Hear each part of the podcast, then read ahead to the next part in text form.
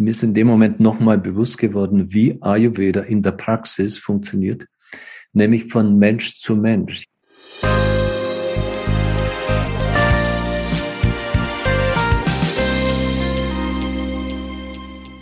Hallo und herzlich willkommen zu We Care for You, dein Ayurveda Podcast.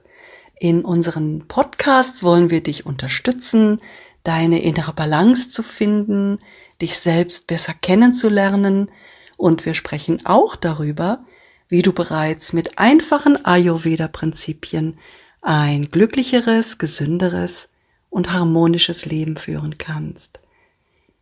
Ich bin Gudrun Buchzig von Maharishi Ayurveda Europe und hier im Podcast unterhalte ich mich mit interessanten Menschen aus ganz unterschiedlichen Bereichen. Alle haben aber, oft schon seit vielen Jahren, die alte traditionelle indische Heilkunst Ayurveda für sich entdeckt oder arbeiten sogar mit diesem Gesundheitssystem. Heute habe ich Dr. Ernst Schrott aus Regensburg zu Gast, einem der renommiertesten Ayurveda-Experten in Deutschland und Europa. Wir kennen uns schon seit vielen Jahren. Ich hatte das große Glück, an einigen Ayurveda-Studienreisen teilzunehmen, die Ernst organisiert hat und kann sagen, dass diese direkte und lebendige Begegnung mit dem Thema Ayurveda mein Leben doch noch einmal sehr verändert hat.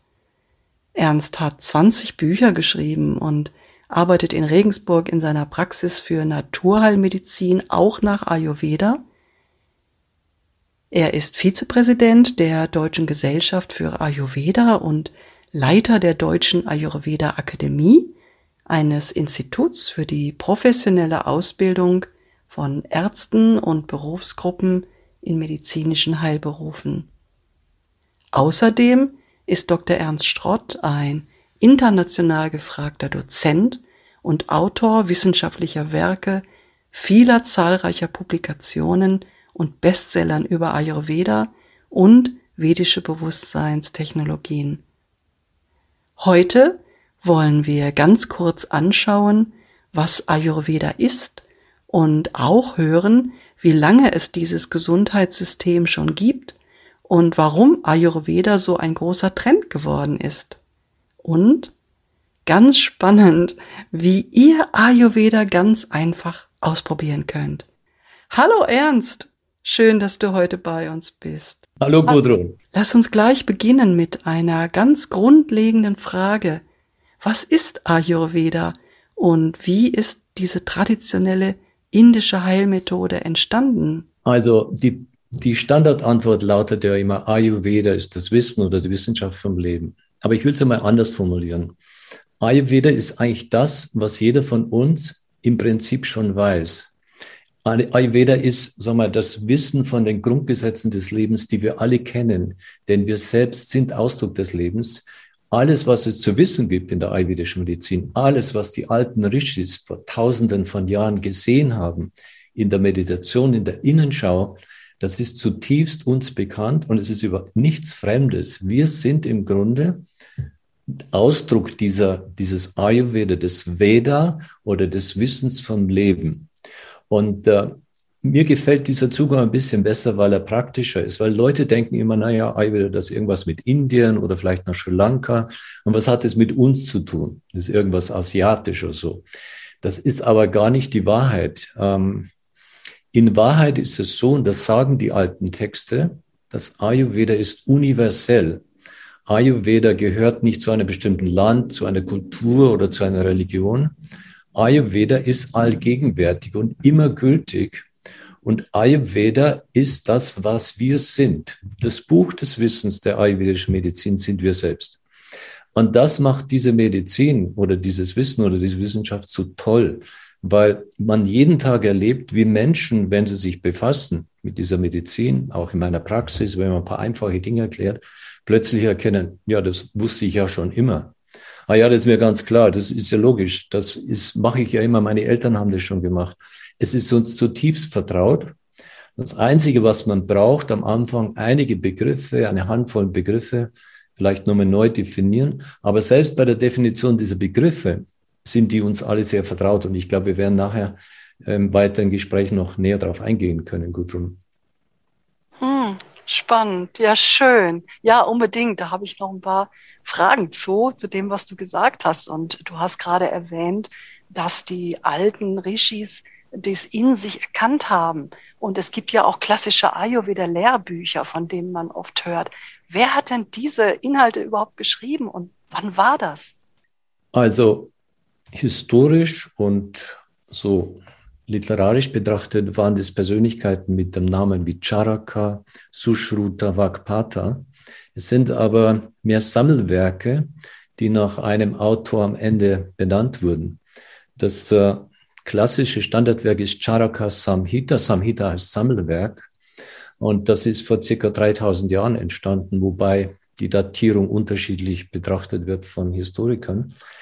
Etwas jünger, 200 Jahre jünger ist Sushruta. Das wäre so die chirurgische Ausrichtung, während Charaka war mehr so die gesamtheitliche Schau des Lebens des Menschen und mehr so, wir könnten heutzutage sagen, internistisch ausgerichtet. Und schließlich Vakpata, Vakpata Samhita, die vor allem in Südindien am meisten verwendet wird, die ist noch jüngeren Datums. Das sind die drei großen Werke, die heute noch die Grundlage sind für die Ausbildung der jungen ähm, Ärzte in Indien, die ayurvedische Medizin lernen. Ist ja wirklich klasse, 3000 Jahre alt und du hast das gerade schon so ein bisschen angedeutet, aber erklär's doch mal ganz einfach, wie kann es denn sein, dass ein derart altes Wissen heute noch genauso wirkt wie damals? Die Antwort ist einfach, weil es nicht alt ist, sondern weil es zeitlos ist. ja. Es ist ja. einfach zeitlos, universell und zeitlos. Und wenn ich sage, naja, Charaka Samhita war vor 3000 Jahren aufgeschrieben, dann stimmt es ja so nicht, weil tausende von Jahren vorher schon gibt es Schriften mit medizinischen Inhalten. Und ich habe mich mal unterhalten mit dem ehemaligen Direktor ähm, von Ayush in Indien, der, der Wissenschaftsabteilung für die Naturverfahren in Indien, Professor Lavika. Und der hat mir gesagt, dass es wahrscheinlich mehr als 100.000 ayurvedische Rezepturen gibt, Arzneirezepturen, in der klassischen, in der alten, ähm, in, in, in, der, in der alten, hm, was soll man denn sagen, in der alten Literatur, in der traditionellen Literatur äh, Indiens. Und das geht weit über diese drei Standardwerke hinaus schon in dem vielleicht altest, ältesten überlieferten Werk, dem Rig Veda, wobei das erst Werk in dem Sinne geworden ist, weil man später diese Rezitationen aufgeschrieben hat. Schon in diesen ältesten Rezitationen findet man Hinweise für Heilpflanzen und ihre Wirkung auf Soma, auf Ojas, das heißt auf Substanzen, die in uns wirken, zum Beispiel als Grundlage für Immunität, für, für Ganzheit, für Integrität. Also das ist ein wahnsinniges Gebiet, die ayurvedische Medizin. Und es ist, wie gesagt, zeitlos. Und deswegen ist es nicht so wichtig, wie, wie viel tausend Jahre diese Texte nun waren. Mhm.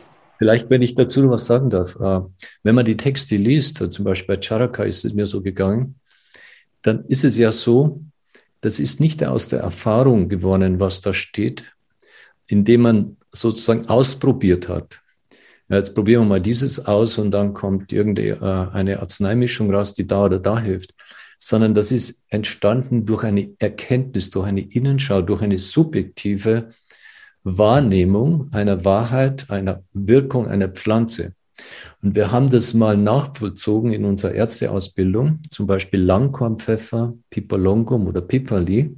Das ist eine Pfefferart, und haben den Ärzten, die da sitzen und jetzt noch am Anfang der Ausbildung standen, haben die gebeten, die sollen so ein kleines Langkornpfefferstück auf die Zunge nehmen und die sollen jetzt berichten, was sie spüren in ihrem Organismus. Und dann haben wir das aufgeschrieben. Und das Faszinierende war, dass es eins zu eins exakt das war, was in der Charaka Samhita drin stand, wie die Wirkung ist und was das tut in unserem Organismus.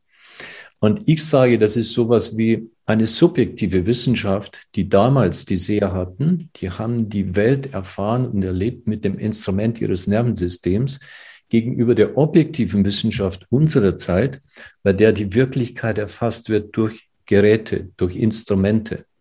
Und jetzt kommen beide Wissenschaftssysteme im Grunde zusammen. Die subjektive Wissenschaft und die objektive Wissenschaft. Und die eine bestätigt die andere. Also für mich ist das eine der faszinierendsten äh, Erscheinungen und Erkenntnisse unserer heutigen Zeit. Ja, das ist fantastisch. Das ist wirklich fantastisch. Vielen Dank. Kleiner Schwenker. Was hat dich denn ganz persönlich zum Ayurveda geführt? Wann war das? Und wie hat es denn dein Leben verändert, als du dieses Wissen erfasst haben hast? Ähm, willst du eine Antwort hören oder drei? drei komprimiert, vielleicht. Okay. Also ich nenne mal die erste, weil es mit dem Leben beginnt. Ich bin in einem Dorf aufgewachsen, 1951 geboren, das war nach dem Krieg und meine Eltern haben auf dem Dorf sich wieder eine Existenz aufbauen müssen. Mein Vater war damals Kaufmann, aber der hatte auch so eine kleine Landwirtschaft mit zwei Kühen. Und in dem Dorf gab es natürlich die, die Landwirte, die nicht so wie heute diesen Großbetrieb hatten, sondern normale Betriebe. Und damals war alles Bio, das muss man sagen. Alles war regional versorgt. Die Kühe waren selbstverständlich äh, geschätzt, geehrt, anständig behandelt. Die waren den ganzen Tag draußen auf der Weide und wir Jungs durften die hüten, wie man sagte. Und äh, die Kälber wurden natürlich gehalten und blieben bei den Kühen. Alles war Bio, es gab kein Spritzmittel, nichts. Es gab Butterschmalz, Ghee, wie man heute sagt, Butterschmalz ganz normal, völlig natürlich. Meine Mutter, meine Oma haben Butterschmalz hergestellt mit den gleichen Anwendungen, wie wir sie in der ayurvedischen Medizin heute wieder nachlesen. Also wenn man sich verbrüht hat, hat man auf die Haut des Butterschmalz draufgetan, das hat gekühlt und äh, gekühlt und hat geheilt. Ähm, wenn man es innerlich genommen hat zum Kochen, Backen, Braten oder zum Dünsten von Gemüsen, dann hat es diesen wahnsinnig guten Geschmack entwickelt von Speisen. Und das Wort Schmalz, Butterschmalz, hat ähm, bezeichnet eine Wirkung von dem Ghee, nämlich dass man Energie bekommt, Kraft bekommt. Und einer meiner großen Lehrer, ein Hauptlehrer, der Dr. Raju, hat es mal betont, wenn du kein Schmalz hernimmst, wofür bekommst du, wie bekommst du deine Energie? Auf Deutsch gesagt, dein Schmalz sozusagen. Ja. Also, und all diese Dinge, die Milch und die Wirkung, das war alles genau so wie in der ayurvedischen Medizin. Das heißt, im Grunde habe ich es damals schon so erlebt ohne das zu wissen. Meine Oma hat die Kräuter gekocht und man wusste halt Bescheid.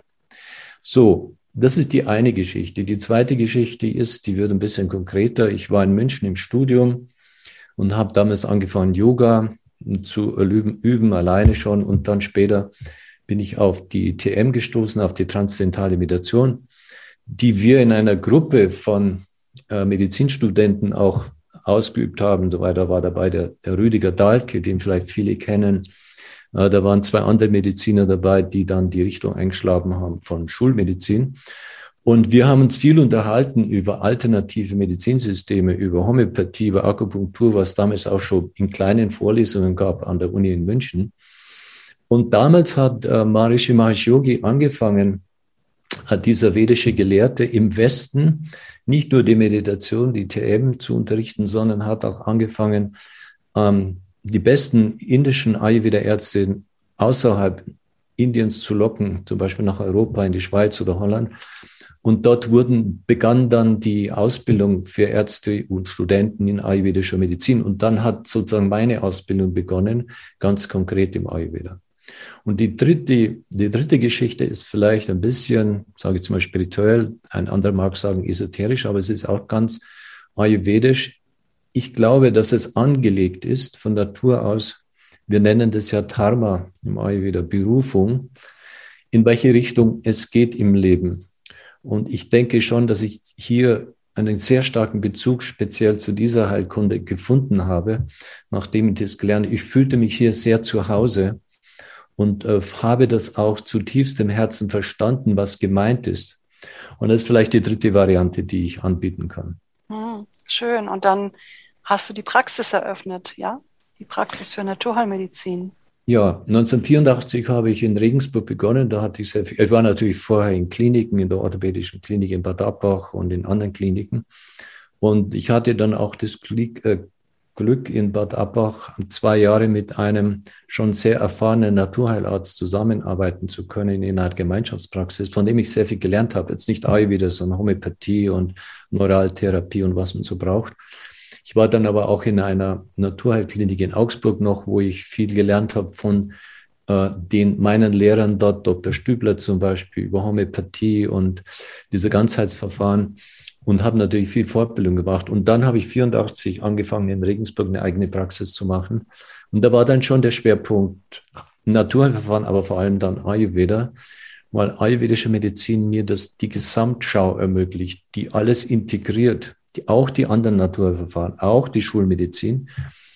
Ich sehe halt dann vor mir einen Menschen sitzen, den ich besser verstehen kann in seiner gesamten Persönlichkeit, mit der Vielfalt seiner Symptome und Eigenheiten und Eigenschaften, äh, die mir erlaubt, ihn dann auch persönlicher, individueller zu behandeln ohne das Loslösen von Symptomen wie Kopfschmerz, Migräne von der Person und jetzt nur dieses Symptom zu behandeln. Hm. Wie entsteht denn laut Ayurveda eine Krankheit und wie können wir uns das vorstellen? Was passiert, wenn eine Patientin oder ein Patient zu dir kommt? Vielleicht weiß, wissen manche Leute gar nicht, dass du nach Ayurveda behandelst. Was geht dann? Was passiert dann? Das sind jetzt mehrere Fragen. Die erste Frage, hm. Wie entsteht nach Ayurveda eine Krankheit? Also nach Ayurveda äh, entsteht eine Krankheit durch Ungleichgewicht. Man muss erstmal so einen Standardsatz, so eine Standardprämisse äh, sagen. Ayurveda sagt, Mensch, Natur und Kosmos sind eins. Das heißt, es herrscht eine untrennbare Verbundenheit zwischen mir als Individuum und der äußeren Natur und ja, dem gesamten Kosmos. Das heißt, da herrscht auch eine Wechselwirkung alles, was tu, ich tue, hat eine Wirkung auf andere und was andere tun, hat eine Wirkung auf mich. So diese Wechselwirkung ist wichtig zum Verständnis, zum Beispiel wenn es familiäre Probleme gibt oder klimatische Einflüsse, um nur eins etwas zu nennen. Das zweite ist dieses Betrachtungsmodell von Mensch, Natur und Kosmos basiert auf diesem Konzept der sogenannten drei Doshas. Das kennt ja heute in Deutschland schon fast jeder, also Vata, Pitta und Kapha. Äh, drei grundelementare grundlegende elementare Regelprinzipien, die alles steuern in unserem Organismus, geistig, psychisch, körperlich. Ich nenne das immer, das ist ein Dreiklang der Persönlichkeit. Wenn dieser Dreiklang in Harmonie ist, dann ist es wie in der Musik. Wenn die Saiten richtig gestimmt sind, dann klingt ein C-Dur-Akkord eben sehr schön harmonisch. Wenn aber eine Seite verstimmt ist, dann gibt es eine Dissonanz. Und Vata, Pitta und Kapha sind halt drei Schwingungssysteme. Vata ist mehr so das hm, Bewegungsprinzip, Lebendigkeit, Aktivität und Pitta mehr das Stoffwechsel, Energieprinzip und Kapha das Strukturprinzip. Ganz einfach gesagt. So, jetzt, wenn das aus dem Gleichgewicht gerät, wenn zum Beispiel Vata zunimmt durch Stress, durch Schlafstörungen, durch zu viel Kaffee, durch vielerlei Einflüsse, dann treten vor allem sogenannte Vata-Störungen auf, die ein Gesamtbild ergeben wegen dem der Patient dann zum Arzt geht, zum Beispiel zu mir oder auch zu anderen Ärzten. Und die Kunst ist jetzt in der Anamnese, aber vor allem auch in der ayurvedischen Pulsdiagnose, die fantastisch ist. Da bin ich richtig dankbar für unsere ayurvedischen Lehrer, dass wir das lernen durften, mit dem drei Fingern auf den Puls zu fühlen und ganzheitlich dieses, diesen Klang, diesen Dreiklang der Persönlichkeit wahrzunehmen, dieses Schwingungssystem, einschließlich seiner Konstitution, seiner Natur, seiner Gefühlswelt, wie er lebt, was er denkt, was, was, was er macht, was er tut, wie er sich ernährt und welche Störungen er hat. Ich weiß, das klingt weit über das hinaus, was man sich vorstellen kann, ist aber am Ende eigentlich sehr, sehr simpel, ähm, weil es alles zurückzuführen ist auf diese Dreiheit in, im menschlichen Dasein und seinem Organismus. Kann man das auch selbst lernen, den Puls zu fühlen? Und wie geht das dann? Ja, also wir haben ja in unserer Ausbildung nicht nur Ärzte und äh, medizinische Heilberufler ausgebildet, sondern auch Laien. Das kann man selbst sehr schön lernen, natürlich bis zu einem gewissen Grad. Also die einfachen Grundlagen. Jeder kann heute Vata, Pitta und Kapha fühlen, wenn er den richtigen Zugang bekommt. Wir haben ja immer Kurse angeboten und äh, die werden, glaube ich, weiter angeboten. Und äh, da kann das schon jeder lernen. Ist nicht schwierig. Oh. Und wenn ich jetzt äh, jemand fragen würde, der zuhört, was glaubst du, wie sich der Puls anfühlt, wenn jemand Angst hat? Und ohne dass dieserjenige da draußen jemals einen Puls gefühlt hat, wird er wahrscheinlich sagen, ja, der Puls ist schnell, unruhig, nervös, ängstlich. Wenn ich frage, wie wird sich der Puls anfühlen, wenn jemand depressiv ist, da wird man sagen, naja, der wird wahrscheinlich schwer, langsam, träge, schwermütig sein und so weiter. Das sind so einfache Erklärungsmuster, wobei das natürlich äh, im Grunde dann schon sehr viel differenzierter auf das Schwingungssystem der, der Doshas hinausläuft. Hm. Ja, wir wollen ja heute so ein bisschen über grundsätzliche, einfache Maßnahmen sprechen. So, der Titel ist Wie geht Ayurveda? Und manchmal sagen Leute, dass sie Ayurveda schon spannend finden, aber Sorge haben, dass sie ihr Leben doch zu sehr umstellen müssten, weil alles so kompliziert tönt. Was, welche Tipps gibst du dann? Welche Tipps sind für Einsteiger die wichtigsten? Mhm. Das ist ein ganz, ganz wichtiger Punkt. Nichts ist einfacher als Ayurveda. Weißt du, ich erlebe jetzt seit 40 Jahren alle möglichen Ernährungskonzepte. Die treiben einem zum Wahnsinn, weil alle paar Wochen, paar Monate kommt wieder irgendwas Neues. Und nichts ist simpler und einfacher als das, was Ayurveda sagt. Ich gebe ein Beispiel. Also, es ist erstmal ganz viel, viel wichtiger, äh, als sagen wir, ein Fundament in einem Haus zu bauen, als sich um die Farbe und irgendwas der Fenster zu kümmern. Praktisch bedeutet das so, wenn es um Ernährung geht, es gibt, kommt darauf an, nur dreimal maximal am Tag zu essen, keine Zwischenmahlzeiten zu sich zu nehmen. Ähm, die Hauptmahlzeit sollte mittags liegen, weil hier die Verdauungskraft am stärksten ist. Und abends lässt die Verdauungskraft stark nach und da sollte man deswegen was leicht verdauliches essen, möglichst ohne tierisches Eiweiß. Allein diese einfache Empfehlung, die im Übrigen der älteren Generation sehr vertraut ist. Früher haben die Menschen immer Mittag ihre Hauptmahlzeit gegessen und haben abends bescheiden gegessen, weil man gespürt hat, das tut gut. Allein diese simple Empfehlung heilt schon so viele Störungen. Das kannst du dir gar nicht vorstellen. Ich habe heute eine Patientin zufällig hier und ich habe das ausgedruckt. Eine wahnsinnig lange Liste mit Beschwerden körperlicher Art. Und diese Frau hat eigentlich nichts anderes gemacht, als das Konzept einzuhalten, wieder reg regelmäßige Mahlzeiten, Mittag, Hauptmahlzeit, die Heißwasser-Trinkkur, also normales Trinkwasser zehn Minuten kochen, in eine Thermoskanne füllen und dann alle halbe Stunde zwei, drei Schluck trinken, um auszuleiten und zu entgiften. Etwas normaler ins Bett zu gehen, also nicht immer um Mitternacht, sondern vielleicht um zehn, spätestens um elf. Und morgens ein Glas lauwarmes Wasser mit Zitrone und Honig zu trinken. Und ob du es glaubst oder nicht, gut, es waren noch ein, zwei ayurvedische Mittel dabei. Aber fast alle Beschwerden, die sie hatte, und es waren sehr viele, sind verschwunden durch diese ganz simplen Maßnahmen. Und es ist wirklich so, dass nichts einfacher ist, als wieder zurückzukommen zu diesem ursprünglichen normalen Denken. Und was wir heute alle brauchen, Gudrun, ist, wir brauchen wieder unseren gesunden Menschenverstand. Mhm. Also das ist so, so wichtig, weil die, viele Menschen heute sind verunsichert, gerade was Ernährung betrifft. Was ist jetzt richtig? Ist es die Eiweißdiät richtig oder Low Carb oder Paleo oder was weiß ich, kein Weizen zu essen? Und am Ende blickt keiner mehr durch. Und ähm, die entscheidende Punkt ist, dass wir den Menschen wieder vermitteln, dass jeder von uns eine Körperintelligenz besitzt, die ihm ja mitteilt, was gut ist für ihn. Früher haben die Leute gesagt, ah, das tut mir gut oder das lasse ich lieber, das bekommt mir nicht oder tut mir, tut mir nicht gut. Heute sagen die Leute, ja, aber es steht doch dort in dem Buch oder bei Google geschrieben, dass das und auch gesund sei. Und wieso habe ich dann dauernd Beschwerden und Blähungen und sowas? Hm. Verstehst du, was ich meine? Ja. Das ist der Punkt. Wir müssen zurückkommen zu dieser natürlichen Normalität. Und wenn das Fundament steht, diese Basis, dann kann man sagen, ja gut, es ist vielleicht besser dieses und jenes und und äh, vielleicht nicht zu viele Kartoffeln zu essen und nicht zu viel Gemüse, nur weil es auch wieder bläht oder solche Dinge. Hm. Also Ernährung und auch früher ins Bett zu gehen. Und ähm, ja, wie kann es denn gelingen? Weil so bei an sich sich gesund fühlenden Menschen ist das nicht so leicht. Ich kenne viele Leute, insbesondere jüngere Menschen, die finden das total uncool, dass sie früh ins Bett gehen sollten. Ja, Welchen. Tipp würdest du ihnen denn geben, dass das gelingen kann? Naja, nun ist es so, wenn einer zu mir kommt von diesen jungen Menschen, dann kommt er, weil er ein Gesundheitsproblem hat.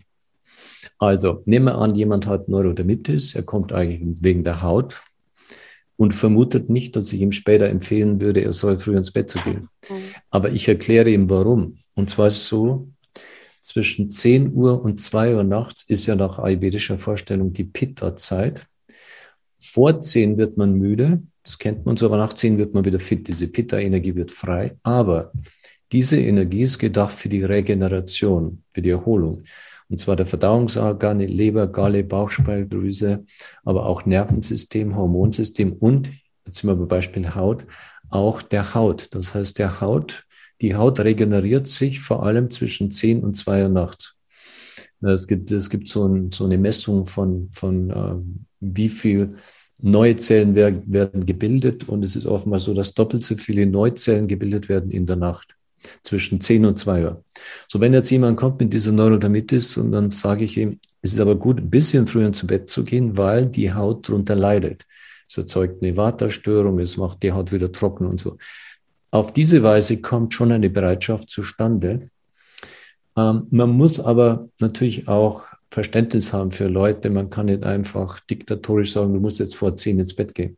Was hilfreich ist, so wenigstens etwas vor Mitternacht, so in kleinen Schritten. Mhm. Stufenweise runter. Ja, ein bisschen. Und, mhm. und noch ein Punkt ist, warum viele Leute nicht ins Bett gehen, ist, weil sie zu viel Kaffee trinken. Mhm. Kaffee ist ein enormer Stimulator und ähm, vielleicht wird man abends müde, so in der Kraftfahrzeit, also von sechs bis zehn, aber danach gibt es einen richtigen Energieschub und es ist schwierig, dann ins Bett zu kommen, was jeder von uns auch einmal kennt, so wenn man Kaffee getrunken hat. Und wenn wir den Kaffeekonsum, Kaffeekonsum reduzieren, empfehlen zu reduzieren, dann normalisiert sich das auch etwas. Mhm. Aber es ist schon immer, zugegeben, es ist schon immer ein Thema in der Praxis. Ja, und äh, kein Fernsehen zu spät und aufregende ja, Filme ja, und Computer und so, das ist ja auch ganz ja, klar. dass dazu viel noch mit Smartphone Aber im Bett. Man muss vielleicht auch sagen, äh, mein Lehrer, Dr. Rajo, und ich glaube, das ist eine generelle Empfehlung im Ayurveda, hat immer gesagt, ähm, man, die Menschen sollen sich in normalen, natürlichen, individuellen Schritten umstellen, nicht alles auf einmal. Und äh, es gibt vielleicht, darf ich die Geschichte erzählen, um das zu verdeutlichen, wie das ja. funktionieren kann. Äh, Dr. Rajo hat mir erzählt, er war in, in der Schweiz und hat Konsultationen gegeben und es kam eine sehr, sehr übergewichtige Frau herein und er hat ihr alles erklärt, was sie machen soll, damit sie Gewicht abnimmt. Aber sie sa sagte zu allem, das kann ich nicht machen. Und ähm, am Schluss ging es darauf hinaus, das Einzige, was blieb, was er noch hat gefragt, ja, was trinken Sie denn? Hat sie gesagt, ich trinke Tee. Dann hat er gesagt, dann trinken Sie Tee ohne Teebeutel, einfach nur heißes Wasser. Und das konnte sie dann tun. Mhm. Und jetzt hat er gesagt, drei Monate später kam sie und dann hatte sie enorm Gewicht abgenommen. Er hat sie kaum wiedererkannt. Das heißt, er hat eine, eine Tür gefunden in ihr, einen Zugang über das Simpelste überhaupt, nämlich nur heißes Wasser zu trinken. Zehn Minuten abgekocht, halbstündlich. Da hast du einen Zugang gefunden und das bedeutet für manche Menschen eine Erhellung. Aha, sowas Simples funktioniert dann wird es wohl sein, dass alles andere, was dieser Doktor mir gesagt hat, auch funktioniert. Und in kleinen Schritten nehmen die Leute das dann an. Hm, also mit, mit den Dingen vielleicht beginnen, die einem persönlich am leichtesten genau. fallen. Ne? Mhm. Genau, genau. Und ähm, wie kann Ayurveda uns denn auch dann helfen, dass wir uns mehr selbst begegnen und unseren inneren Fokus finden und damit auch Gesundheit, Zufriedenheit und Glück? Hm? Es gibt ja sehr viele Ansätze in der ayurvedischen Medizin. Meditation, Yoga, äh, Atemübungen, Musiktherapie, Aromatherapie, Panchakarma, Ernährung und so vielfältige Dinge. Und alles beruht dann letztlich auch darauf, sich selbst kennenzulernen, wie dieses System menschlicher Körper funktioniert. Ähm, wenn man angefangen hat, sich einfach ein bisschen zu befassen mit diesen ayurvedischen Prinzipien, dann bekommt man auch Interesse darin. Aha, was bin ich eigentlich für ein Typ? Äh, was ist heute für ein Dosha gestellt? Aha, Vata und so. Also man lernt sich kennen, aber der, der, sagen wir, der intensivste Zugang ist natürlich Meditation. Und das wird ja auch so in den alten klassischen Texten schon beschrieben. Das Meditation, das heißt, das zu sich kommen, zu dem eigenen Selbst, was dort heißt Atma, der Atma wir könnten ein bisschen übertragen sagen, die Seele. Also dieser, das eigene Selbst, dieser unsterbliche Anteil in uns selbst, dieser Ayus, das, was ewig ist, das Leben, was unsterblich ist in uns, das ist ja das Ziel, diese Rückfindung zu sich. Und äh, da ist Meditation ein der richtige Zugang dazu oder der intensivste, sagen wir. Hm, schön. Löst dann auch alte Blockaden wahrscheinlich auf, die sich in unserem Nervensystem befinden, richtig? Ja, die, hm. die Idee dahinter ist ja die, dort heißt ja der Atma, das eigene Selbst, enthält den Bauplan für die gesamte Funktionsweise des menschlichen Organismus. Und wenn die Rückbeziehung da ist, der Rückbezug zwischen dem denkenden Wesen Mensch, wenn das Denken und Fühlen im Einklang mit diesem Bauplan, Bauplan ist und wenn die, wir, die, die Einheit wiederhergestellt ist zwischen dem individuellen Leben und dem absoluten Sein, dann ist er perfekte Gesundheit. Und je mehr wir uns davon entfernen, deswegen äh, umso mehr unterliegen wir auch Störungen, Einflüssen und kommen auch näher zu Krankheiten. Man sagt es ja auch so im Volksmund, jetzt muss ich erstmal wieder zu mir kommen. Also wenn man so durch den Wind ist, was hm. mein Wort ist für eine Waterstörung zum Beispiel. Man hat so viel Stress und jetzt muss man, ich brauche, ich muss jetzt mal alleine sein, ich muss wieder zu mir kommen. Das ist so ein Ausdruck, zu sich wiederkommen. Und deswegen ist ja Meditation so ein wichtiges Thema fast überall in unserer Gesellschaft. Hm. Ich selber bin ein Fan von transzendentaler Meditation, die ich damals auch im Studium gelernt habe. Auch übrigens meine anderen Studienkollegen, die ich äh, vorhin am Anfang zitiert ja, habe. Okay. Ähm, weil es simpel ist, weil es einfach ist, weil es sofort wirkt und ich brauche nur 20 Minuten morgens und abends und fühle mich dann regeneriert und frisch. Und Gudrun, ich sage es dir ganz ehrlich, wenn ich diese TM nicht gelernt hätte, ich hätte wahrscheinlich ein einziges Buch schreiben können, weil neben meinem Arztberuf, der ja, ja doch auch anstrengend ist, wenn man den ganzen Tag mit Menschen zu tun hat, äh, hätte ich ja abends gar keine Energie gehabt und dann auch noch Familie. Aber ich habe erlebt, wenn ich meditiert habe abends, dann fühlte ich mich wieder frisch und dann war wieder Klarheit und Frische und Kreativität da, zum Beispiel Bücher zu schreiben. Hm. Ja, spannend. Es fängt äh, mit einfachen Tipps an und es ist eine lebenslange Begleitung. Und so wir finden zu uns wunderschön. Lieber Ernst, das war jetzt richtig, richtig schön. Also vielen Dank, dass du dir die Zeit genommen hast und es hat sich voll gelohnt und sicher auch für alle da draußen, die zugehört haben. Und ihr seid jetzt bestimmt ganz neugierig auf das Thema Ayurveda und Wer nicht nach Süddeutschland fahren kann zu Dr. Schrott, dem empfehle ich sein Buch für Einsteiger, Ayurveda für jeden Tag. Das gibt es zum Beispiel bei thalia.de, Amazon oder auch in unserem Webshop. Und Ernst hat auch eine Website, die heißt www.vedamed.de, Veda mit V. Und schreibt uns doch mal, wie euch dieser Podcast gefallen hat und welche Themen euch besonders interessieren. Wir freuen uns, von euch zu hören oder zu lesen. Und unsere Kontaktadresse und auch Ernst Dr. Schrotz Kontaktadresse findet ihr unten in den Show Notes. Und bis zum nächsten Mal. Bleibt gesund und danke nochmal, Ernst. Sehr gerne, gut und hat mir Spaß gemacht. Schön. Bis zum nächsten Mal. Wir haben noch so viel zu sagen. Tschüss. Tschüss. Tschüss. Alles Gute allen.